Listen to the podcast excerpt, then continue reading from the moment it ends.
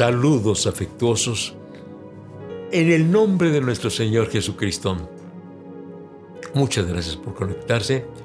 Me da mucho gusto saludar a usted y a su familia. Que Dios sea con ustedes, los siga acompañando de una manera muy especial. También le estoy invitando para que escriba, pues puede mandar saludos, pero sus peticiones, tiene alguna petición, póngala ahí en su teléfono, escríbanos y con mucho gusto estaremos orando por esa petición. Tenemos interés en usted, en su familia y queremos orar. Así que acuérdense, todos los días estamos a las 7 de la noche por Facebook en Iglesia La Trinidad. Y es un gusto saludarles. Hemos estado estudiando las apariciones del Señor Jesucristo después de la resurrección. Durante 40 días estuvo apareciendo a diferentes personas en diferentes lugares, en diferentes circunstancias y con diferentes resultados.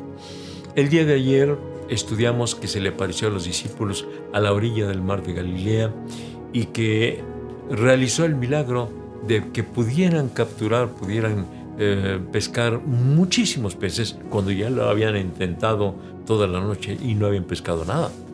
Pero hoy estamos en Galilea porque Él les dijo, váyanse a Galilea y allá nos veremos. Estaba en Galilea. Galilea era la provincia que al norte de Israel. En aquel tiempo estaba dividido en cinco eh, provincias. Al sur Judea, en medio Samaria, y arriba Galilea y luego Perea y Decápolis del otro lado del Jordán. Entonces al norte de Galilea, allá donde se crió el Señor Jesucristo, en Nazaret. Y bueno, en un monte allí de, de Galilea, dice la palabra del Señor en Mateo capítulo 28, versículos 16 al 20, dice, pero los once discípulos se fueron a Galilea, al monte donde Jesús les había ordenado, cuando lo vieron, lo adoraron, aunque algunos dudaban. Jesús se acercó y les habló diciendo, Toda potestad me es dada en el cielo y en la tierra. Por tanto, id y haced discípulos a todas las naciones, bautizándolos en el nombre del Padre, del Hijo y del Espíritu Santo, enseñándoles que guarden todas las cosas que os he mandado. Y yo estoy con vosotros todos los días hasta el fin del mundo. Pero los once discípulos se fueron a Galilea, al monte donde Jesús les había ordenado, y ahí estuvieron con el Señor Jesucristo. Amigos y hermanos, me gusta mucho el hecho de que dice que le adoraron. Pero también dice, aunque algunos dudaron.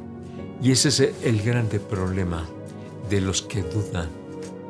Qué hermoso es aquellos que le adoraron con gozo, eh, aceptaron eh, que era una realidad la resurrección del Señor Jesucristo. Y entonces pasaron de la experiencia de, ver al Señor Jesucristo simplemente como un maestro para considerarlo como Dios, puesto que le adoraron. Al maestro no lo adoraban, pero como Dios sí lo adoraron. O sea que llegaron ya a, esa, a ese punto de decir, Él es el Hijo de Dios, por lo tanto, podemos adorarlo. Y le adoraron.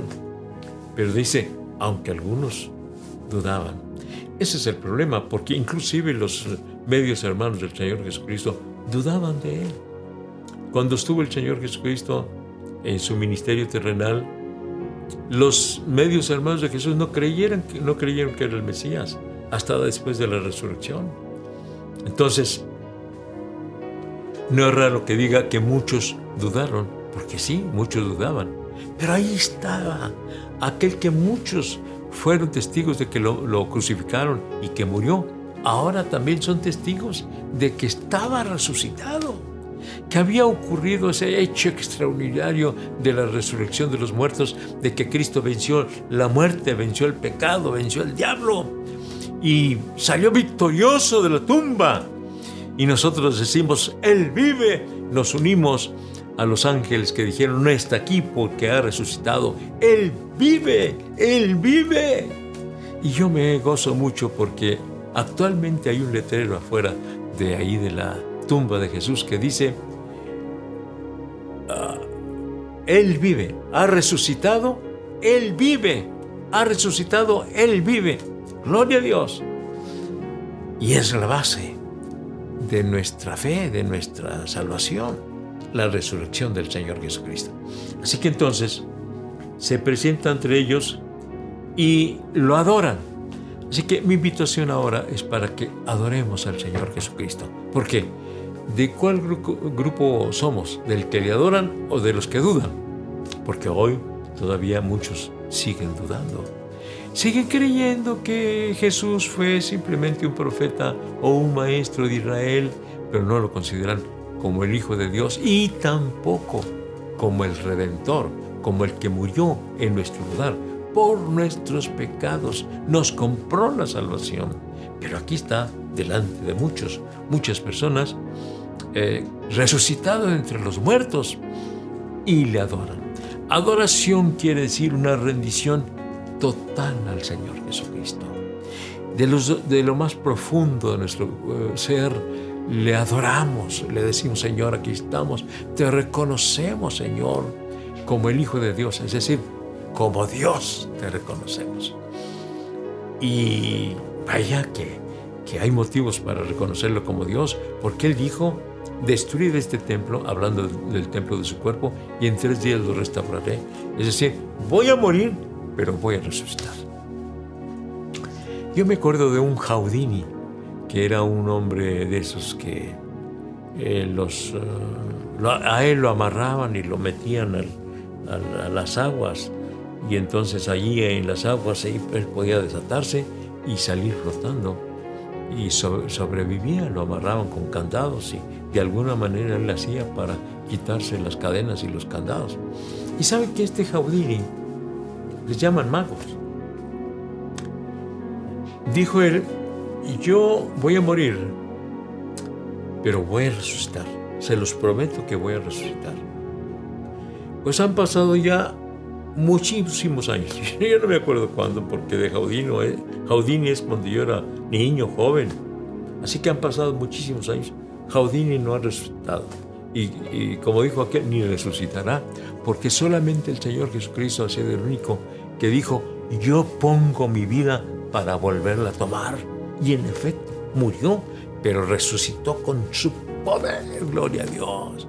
Y salió de la tumba majestuoso, glorioso y se presenta a sus discípulos y se presenta a otras personas incrédulas. Y aquí podemos decir a aquellos que afirman, no, es que los discípulos, ellos fantasearon, creyeron que era Jesús, pero no era Jesús. No, aquí había gente que no creía, pero que lo vieron. Así que no había forma de no creer, lo veían. Aunque no se rindieran al Señor Jesucristo, pero ahí estaban viendo al Señor Jesucristo. Así que Cristo vive, resucitó de entre los muertos.